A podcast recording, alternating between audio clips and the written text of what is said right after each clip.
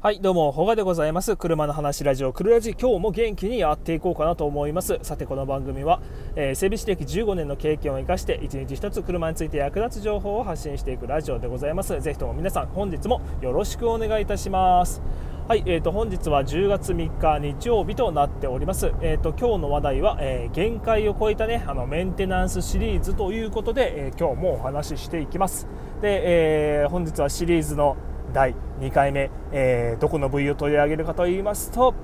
今回はブレーキ、えー、ブレーキのメンテナンスを、えー、限界まで、え放置して限界を超えちゃった場合にどうなっていくのか、えということでございます。はい。でえっとまあ、ブレーキに関してなんですけど、えーまあ、ブレーキ結構ね、えー、音でメンテナンス時期というか、まあ、自分の限界というのを割と車の、まあ、運転手に、えー、教えてくれるようなところになっています、えーまあ、ブレーキパッドが減ってくるとキーキー音がしたりとか、えー、そこからさらに進行するとゴーゴーとか、えー、ちょっと音の変化で、えーまあ、ドライバーさんがね異常に気づくっていうパターンは、えー、割とございます、うん、でまあそもそもまブレーキの機構としては、えー、まあ、ディスクブレーキとドラムブレーキっていう機構に分かれます。で今回は、えー、ドラムじゃなくてディスクブレーキ、まあ、一般的なね、えその鉄の円盤を、えー挟み込んで止めるっていうのは割と一般的なブレーキの機構になってますので今回はそれについてちょっとお話ししていきます。でまず、えーまあ、音の種類で分けていこうかなと思うんですけども、まあえー、黄色信号赤信号みたいな感じで言うと黄色信号が、えー、キーキー音。でもう赤信号の扱いになるともうゴーゴーガーガーとかいった場合はもう即即入院っていうような感じなんですが。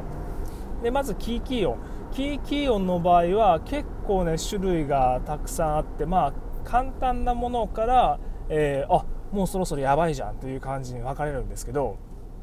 で、えー、ブレーキっていうのは、えーまあ、そもそもはブレーキペダルを踏むたびに少しずつ摩耗していきます。で、えー、摩耗するところっていうのが、え、ブレーキパッドですね、うん。でまあ、厳密に言えば、えー、そのブレーキパッドが挟み込んでいるブレーキローターっていう、えー、タイヤのなタイヤの、ね、中心あたりにあるあの鉄の円盤みたいなやつホイールの隙間から覗くと分かると思うんですけど、えー、その鉄の円盤も、えー、若干ずつは、え、削れていってます。ただ、え日本車の場合だとよっぽど、えまあ、20万30万キロ走って摩耗が進んでくれば、まあ、交換とかあとはその鉄の円盤がこうこのぐにゃぐにゃぐにゃっていう風にまあメジャーわかんないですけど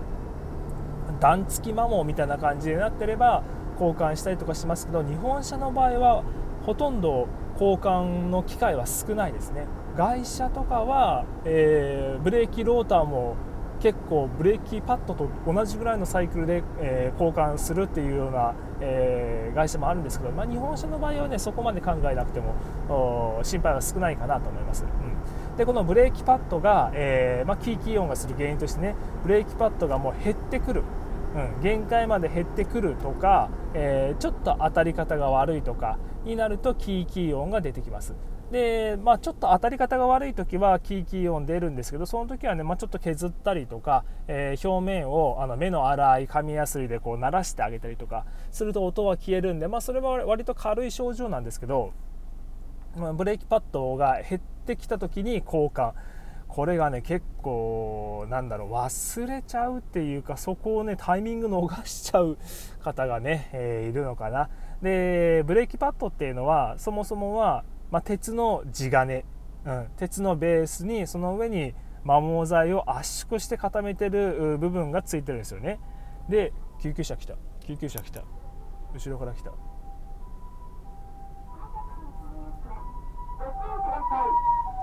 気をつけて。はいすいません。ちょっと今救急車の音が入ってるかと思います。で、えっと、ブレーキの摩耗材が、えー、まあ、ブレーキ踏むたびにちょっとずつ減っていくんですけどこの交換をね怠るとそのブレーキパッドのベースの鉄の部分とブレーキローターが直接当たっちゃってローターに傷が入っちゃうんですよ。これが良くない。これが非常に良くない。なんで良くないのかっていうと修理が高額になります、うん。本来ならばブレーキパッド交換だけでいいものを、ねあのそのローターに傷を入れちゃったおかげでブレーキローターの方まで交換しなくちゃいけないという、まあ、値段がま2倍ぐらいに跳ね上がるわけですよ。だいたいブレーキパッド交換が、まあ、車種によって異なるんですけどうん軽自動車でだいたい1万ぴったりぐらいかなであとは大きい車、まあ、ボクシーベルファイヤーとかえ、えー、にな普通車クラスクラウンとかになってくると2万弱ぐらい2万円でまあギリギリお釣りくるかなぐらい、えー、の感じになります。でそこにブレーキローターが加わると、まあ、2倍3倍ぐらいになっても全然おかしくありません、うん、でその部品交換だけでね済むならいいんですけれども、えー、もっと最悪なパターンがあります。でブレーキのあと引きずりっていうのがあるんですよね。ブレーキって、えー、まあ、稼働する部分が割とあるわけなんです。でその稼働する部分定期的に、まあ、車検ごとぐらいでいいんですけど、あのー、グリスアップっていうねあの動きを良くしてあげる、まあ、1回開いて1回開いて掃除してあげてで油をちゃんとね足してあげてみたいな、えー、ことが必要になるんですけどまあ、それをねユーザー車検とかをもう何年も何年も重ねていてブレーキメンテナンスを全くしていない車とか、えー、だとその動きがね悪くなってブレーキがペダルを踏んでないけどブレーキが少しずつ効いていて引きずり現象を起こしたりするんですよ。でそうなると何が一番怖いのかっていうとあのーブレーキがあまりに加熱して発熱、えー、しちゃって、えー、ブレーキフルードが沸騰したりとかあとは、えー、最悪ブレーキの液が漏れてきたりとかもう漏れちゃうとブレーキがブレーキの効きが、えま、というかブレーキ効かなくなるんで、え、そういう危ないね、え、ことになったりするんでそれが一番まあ最悪なところかなと思います、うん、ブレーキ液が沸騰した、えブレーキ液が漏れてきた。でブレーキが効かなくなるというのが一番最悪なパターンかなと思います。うん、で、えーと、僕ちょっとパッドの話に戻るんですけど僕が整備士、えー、やってて一番ひどかった、えー、ブレーキパッドの放置パターン、うん、があるんですけど正直ね、あのー、そのブレーキの地金とまあ普通に当たってる摩擦材、うん、摩擦材がなくなって地金がローターに当たってローターに傷が入っちゃったというパターンははっきり言って数えきれないぐらい見てます。ただその数えきれないぐらい見てる僕でも一番最悪だったパターンは、えー、そのブレーキパッド摩耗材なくなって地金がローターに当たってその地金さえも削れてしまって キャリパーとブレーキローターが直接当たってるっていうのを1回だけ、えー、見たことがあります。うん。車はねもう古いカローラ版みたいなあの営業用の車だったんで走行キロも半端じゃなかったですね。多分50万キロとか走ってたのかな、えー、もうタクシー並みに走ってる車だったんですけど、うん、それがね、まあ、ブレーキから変な音がするっていうことで、えー、工場に入庫してで見てみるとあの ブレーキパッドが消滅しているっていう。地金さえも消滅しているという車が、えー、ありましたそこまで行くとねよくよくこの人工場まで走ってきたなって今まで気づかなかった？無視してた？みたいな。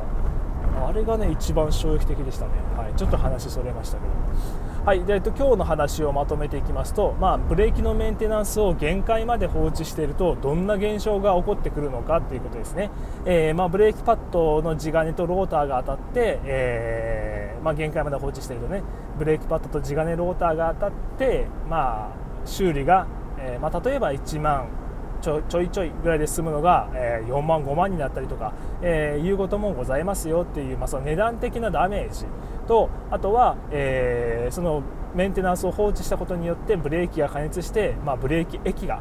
ブレーキフルードがね、え、沸騰したりとかあとは漏れてきたりとかいうことでブレーキが全く効かなくなって事故に至るっていうパターン、え、この2つのパターンが、え、想定しうる一番悪いパターンかなというふうに思います。はいでえーまあ、最近、まあ、格安車検とかユーザー車検とか、えー、増えてきてますけども、まあ、この部分もね昨日の話していた車検短時間車検とかにまあつながってくる部分ではあるんですけどやっぱり、えー、まあ、最低でも2年ごとの車検では、えー、ブレーキ周りぐらいはしっかりね、まあ、あの全部の、ね、メンテナンスをいっぺんにしろとは、えー、言わないんですけど、まあ、クリーナーとかフィルター類とかはぶっちゃけま飛ばしてもあのすぐすぐ壊れたりはありませんが、えー、ブレーキ周り、えー、とかエンジン周りはもう自分の車の故障走行に直結する部分なのでそこぐらいはね、えー、2年の車検はあまり手を抜かずに、えー、もうじっくりとね、えー、見てもらうっていう方が、まあ、整備士目線からしても安全に乗れるのでそこはおすすめかなと思います。はい、えー、今日はちょっと今日の話はじゃあこれぐらいにするんですけど少し雑談。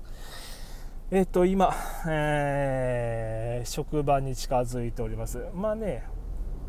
なんだろう眠い。眠い。今が8時。8時何分？8時20分ぐらいかな、眠いな。あ今日も暑くなるかな。昨日はそんな暑くなかったんだけどまあそろそろ10月に入って10月に入ってからまだ30度近く宮崎あるんですよね最高気温が。30度超えたりとかもあるんでまだまだ昼間は、えー、じっとり汗をかきますけども。うーん冬の方がいいな。僕は冬の方がいいな。整備するには冬の方が、まあ、冬は冬で手がかじかんで痛かったりするんですけどうんもう夏のこの汗だらだらがたまんない、うん、今日も頑張っていきましょうか。じゃあえー、皆様も、えー、本日は休日だと思いますのでゆっくり、えー、過ごされてください、えーと、私は明日が休みになりますので明日はもしかしたらちょっと、え更新が遅くなる可能性がございますのでご了承ください。それじゃあまた明日お会いいたしましょう。バイバイ。